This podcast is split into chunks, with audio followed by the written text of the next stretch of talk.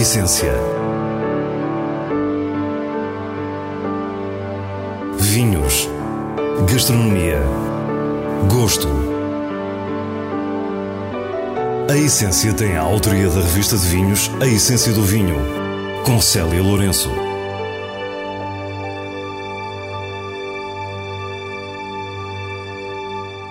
Boa noite. Hoje começamos por conhecer um pouco melhor a Bairrada com mais um debate da revista de vinhos com os convidados Luís Pato e José Pedro Soares. Depois vamos até ao Alto Minho para visitar a Garrafeira Baco, em Caminha. A essência não fica completa sem as habituais sugestões semanais e antes do final celebramos ainda os melhores do ano 2019. Fique e descubra a nossa proposta para o que é realmente essencial. Para o terceiro debate, cuja versão integral está disponível online na página de Facebook e no canal YouTube da Revista de Vinhos, os dois convidados têm em comum algo muito forte: a bairrada. Luís Pato, produtor de referência, e José Pedro Soares, presidente da Comissão Vitivinícola da região. Luís Pato começa por falar do primeiro vinho que fez. Em 80 eu fiz um vinho uh, como hobby, o meu vinho mais antigo, o meu primeiro vinho, e a partir de 84 uh, fui eh, desafiado até pelo engenheiro Dias Cardoso eh, a ir a Londres com a Comissão da Bairrada. A primeira vez que os vinhos da Bairrada se apresentaram fora de portas. Luís Pato formou-se em Engenharia Química e começou por dar aulas, mas o êxito deste primeiro vinho mostrou que deveria seguir a história da família, com vinhas na região desde o século XVIII.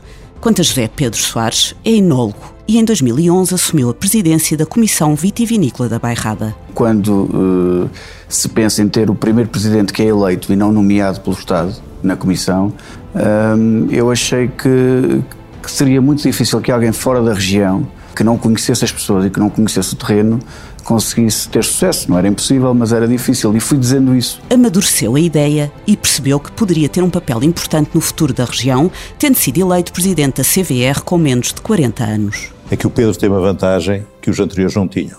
Que o Pedro, como é enólogo, tem. Porque para vender vinho é preciso saber como é que o vinho se faz. Não, não pode ser um burocrata. E ele tem essa vantagem. É que sabe como é que se faz e sabe como é que se vende, porque andou a vender. Isto não é, não é só. tem uma nossa. Luís Pato é um dos grandes nomes do vinho português, com grande fama internacional. Polémico, irreverente, cedo percebeu que a exportação era o caminho. Na segunda metade da década de 1980, foi dos primeiros produtores em nome individual a sair do país para vender o seu vinho. Eu, como tinha uma formação fora do que era comum para no métier, digamos, de uma forma muito pragmática, eh, sempre pensei que nós precisamos de conquistar o, mundo. Primeiro para conhecer o que é que os outros vendiam, depois também para eu saber onde é que estava, basicamente, porque um dos grandes problemas eh, do preço dos vinhos portugueses é que como as pessoas se atropelam em Portugal, não entendem que o mundo é enorme e que é possível vender os vinhos mais caros lá fora do que cá em Portugal. Nos últimos tempos, os vinhos da Bairrada caíram nas boas graças dos sommeliers e da crítica, mas continuam a representar apenas 3% do mercado português.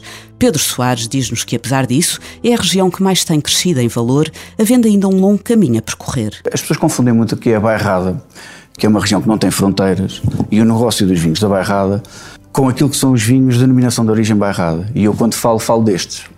E essa é talvez a maior dificuldade que nós temos na região. Há uma confusão natural entre uma marca da bairrada e um vinho que seja garantidamente com uvas da bairrada. Já aqui referimos que Luís Pata é irreverente. Em 1999 deixa de engarrafar os seus vinhos como bairrada e passa a optar por regional Beiras. Perguntámos se estava mesmo zangado com a região ou se foi um golpe de marketing. Não era zangado com a região.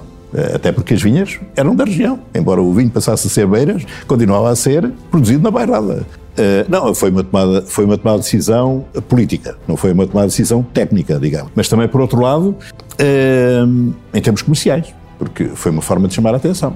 Em Portugal, nós temos que enfrentar o poder. Se não enfrentamos o poder, estamos sempre na mão do poder. Isso é a minha experiência de Lisboa. Na altura, a comissão era nomeada pelo governo num cenário diferente. Ainda assim, perguntámos ao atual presidente se concorda com esta atitude de Luís Pato. é, é, difícil, confesso. Eu tenho, tenho falado disto algumas vezes com o Luís. Eu compreendo que, obviamente, quem tem um negócio uh, e o vinho é um negócio. Tem que zelar por ele e, e, tentar fazer as suas escolhas, não só, e o Luís acabou de o dizer, não só pela parte política de querer afirmar uma posição em relação a uma decisão uh, do Terreiro de Passo, mas, mas também em termos estratégicos, porque isso, isso está patente nas palavras que o Luís acabou de dizer. Pedro continua a defender a sua posição. Mas eu acho que as regiões se fazem com todos, com todos aqueles que são da região e, e, principalmente com aqueles que têm mais a contribuir pela sua experiência, pela sua sabedoria. E, e a Bairrada perdeu muito com o Luís e com outros que fizeram esse caminho. Eu acho que a solução para essas situações uh, passa por aquilo que é o poder que temos à nossa disposição, nomeadamente nos Conselhos Gerais das Comissões, uh, juntos do IVV e tentar eh, mudar as coisas. Se nós todos compreendermos isso, é mais fácil que a região tenha capacidade para melhorar também esse valor uh, daquilo que é produzido naquela, naquela mas, região. Mas eu fui coerente. Porque quando a bairrada melhorou, voltei à bairrada. Seria impossível falar de bairrada sem referir a baga, a casta tinta da região. Mas colocámos antes outra questão. Perante a qualidade, personalidade e longevidade dos vinhos brancos locais, a bairrada não deveria investir mais nas castas brancas? Bom, é uma boa questão. Eu, eu sou dos que penso que a bairrada tem excelentes condições, tem as melhores condições para fazer espumantes e vinhos brancos. Tintos é mais difícil e a Baga inclui-se nessa parte. A Baga também perdeu um pouco a boa imagem, sobretudo junto de, de alguns uh, mais teóricos, porque o problema da Baga é que a Baga produz muito. Porquê é que os produtores da Baga, na Bairrada, nunca abandonaram a Baga? Porque ela produzia os quilos que dava para os agentes económicos pagarem barato. Eu acho que a Baga é fundamental para nós conseguirmos, eh, muitas vezes, eh, ter uma locomotiva. Tem sido, pode continuar a ser.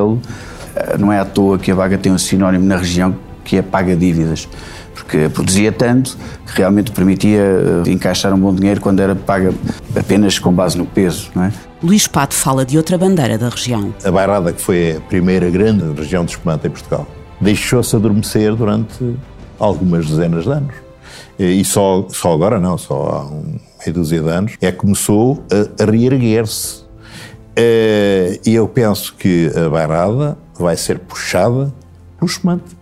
Vai voltar a ser puxada pelo espumante. O espumante vai ser o seu produto nobre. E também os brancos. Aí concordo. E uma derradeira questão. Luís Pato foi durante alguns anos vice-presidente da Vini Portugal. José Pedro Soares é presidente de uma CVR. Imaginam-se na presidência da Vini Portugal? Ah, não, não, eu não, eu não, eu não. Eu garanto que não. Eh, eu explico porquê. É muito simples. Eu não tenho feitio para ser presidente de nada. Porque eh, eu sou irreverente e para aquilo são lugares formais, tem que ser eh, muito político e eu não tenho jeito para política. Não, não, também não. Eu acho que a minha missão na CVR já, já estava um bocadinho fora dos meus planos, mas gosto do que estou a fazer e, como vos disse, tenho mais algumas coisas que gostava de fazer se me deixarem. Mas eu, tal como acho que um Presidente de Câmara é, é o político mais importante que existe, também acho que o Presidente da CVR é mais importante, ou pelo menos tem uma missão muito mais próxima. Pode mudar muito mais facilmente alguma coisa do que alguém que esteja a nível central. Cada um na sua, na sua área. Estamos em Caminha, Vila Raiana do Distrito de Viana do Castelo, do outro lado do Rio Minho, Espanha. Somos recebidos na Garrafeira Baco por Ernesto Vieira Pinto, que começa por nos contar um pouco do seu percurso no comércio local. Ora, eu cheguei a Caminha, sou de Lamego, cheguei a Caminha em 1970 e consegui um local aqui na Praça Conselheiro Silva Torres, na praça principal de Caminha, um local comercial onde eu vim montar uma confeitaria e pastelaria que, com o nome de Colmeia. Pronto, nessa altura a clientela espanhola era fantástica, havia um movimento de espanhóis brutal e foi um sucesso, não é? Ernesto Pinto relembra como eram esses tempos. Nessa, nessa época, eh, todas as fronteiras de Portugal tinham um grande movimento comercial de comércio com os espanhóis. Eles começavam a pedir vinho do Porto, bebida, o famoso Mateus, e, e, à parte disso, muitos artigos de importação, porque eles não tinham nada importado, eh, chocolates ingleses, eh, salmão, caviar, coisas assim do género. Com a procura destes produtos exclusivos, a Colmeia rapidamente desenvolveu uma secção de mercearia fina e Ernesto não perdeu de vista a ideia de abrir uma loja de vinhos. Dez anos depois, muda de negócio e de espaço. Isto era o, bar, o famoso bar de João, é, é um bar muito frequentado por é, eh, clientes eh, da linha eh, artística. Do Bar do João, a Garrafeira Baco guarda ainda um painel de azulejos do grande surrealista português António Pedro, datado de 1955. Quanto ao negócio que agora iniciava, Ernesto guardou a sua carteira de clientes espanhóis. Pronto, e essa clientela, pois, continuou, não é? Continuou. Já tenho clientes que já os pais faleceram, e já vinham de, de, de, jovens com o pai aqui à garrafeira e agora vêm os filhos, não é? Já há várias gerações. Mas os tempos mudam e a língua que se fala na garrafeira Baco também. Agora é quase. Agora divide-se metade-metade. Creio eu que já 50% 50 de portugueses e 50 de espanhóis. E antes era 90% de espanhóis, não é? Pedimos ao nosso anfitrião que nos explicasse os vinhos que podemos encontrar aqui. Ao longo destes anos eu fui estocando muitos vinhos do Porto de colheitas antigas, não é? A garrafa mais antiga que tenho é de 1847, que ainda é da pastelaria. Essas ainda vieram da pastelaria e muitas mais, não é? Porque eu depois, como já tinha na ideia de montar a garrafeira, comecei-me a apetrechar de colheitas, de vintage, de... Pronto, e tenho realmente colheitas que nem as próprias cabos já têm à venda, não é? Para os apaixonados de vinho do Porto, a Garrafeira Baco tornou-se uma referência. Qualquer pessoa que quer um vinho do Porto com uma data de nascimento, de, ou moderna ou, ou, muito antiga, é aqui que encontra. É que é raro, tenho, eu costumo dizer que tenho todas as datas. Mas não é só no vinho do Porto que encontramos verdadeiras preciosidades. Tenho os vinhos velhos de mesa, não é? Isso é que tenho um estoque, uma coisa louca, para a volta talvez de, não sei, de 3 mil garrafas, ou mais. Os nossos olhos fixam-se em todos aqueles rótulos e somos autênticas crianças numa loja de brinquedos. Tenho Carvalho Ferreira, tinto de, do ano 55 para cá. Eh, e esse e outras marcas, não é? outras casas. Eh. A loja mantém-se como sempre foi ao longo de 40 anos. Claro que todas as referências modernas se encontram por aqui, mas a magia dos vinhos velhos enche-nos a alma. Mais que uma biblioteca, a Garrafeira Baco parece aquele alfarrabista onde nos apetece sempre voltar. Na altura apaixonei-me pelos vinhos de mesa, aqui há uns anos atrás, e comprava. É, uma minha compra é sempre de 25 caixas para cima. É, e pronto, e agora tenho uns estoques, até tenho demais, não é? E agora o diretor da revista de vinhos, Nuno Pires, fala-nos dos vinhos para esta semana escolhidos nos selos altamente recomendado e boa compra da revista. Alambre 20 anos é um moscatel de Setúbal produzido pela José Maria da Fonseca, cujo lote combina vinhos de seis colheitas, com o mais antigo a exibir a data de 1911.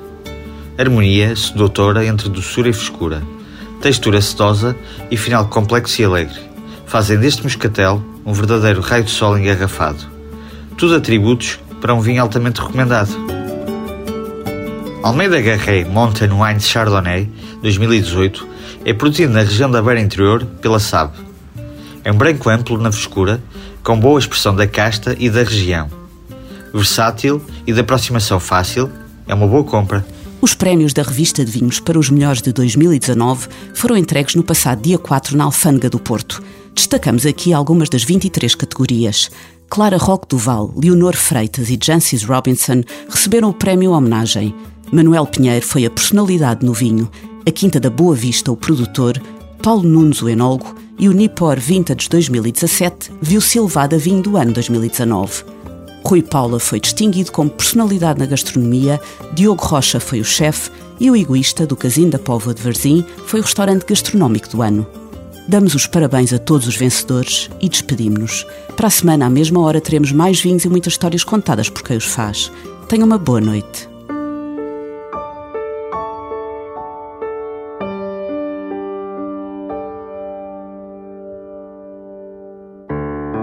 A essência. Vinhos. Gastronomia. Gosto. A Essência tem a autoria da revista de vinhos A Essência do Vinho, com Célia Lourenço.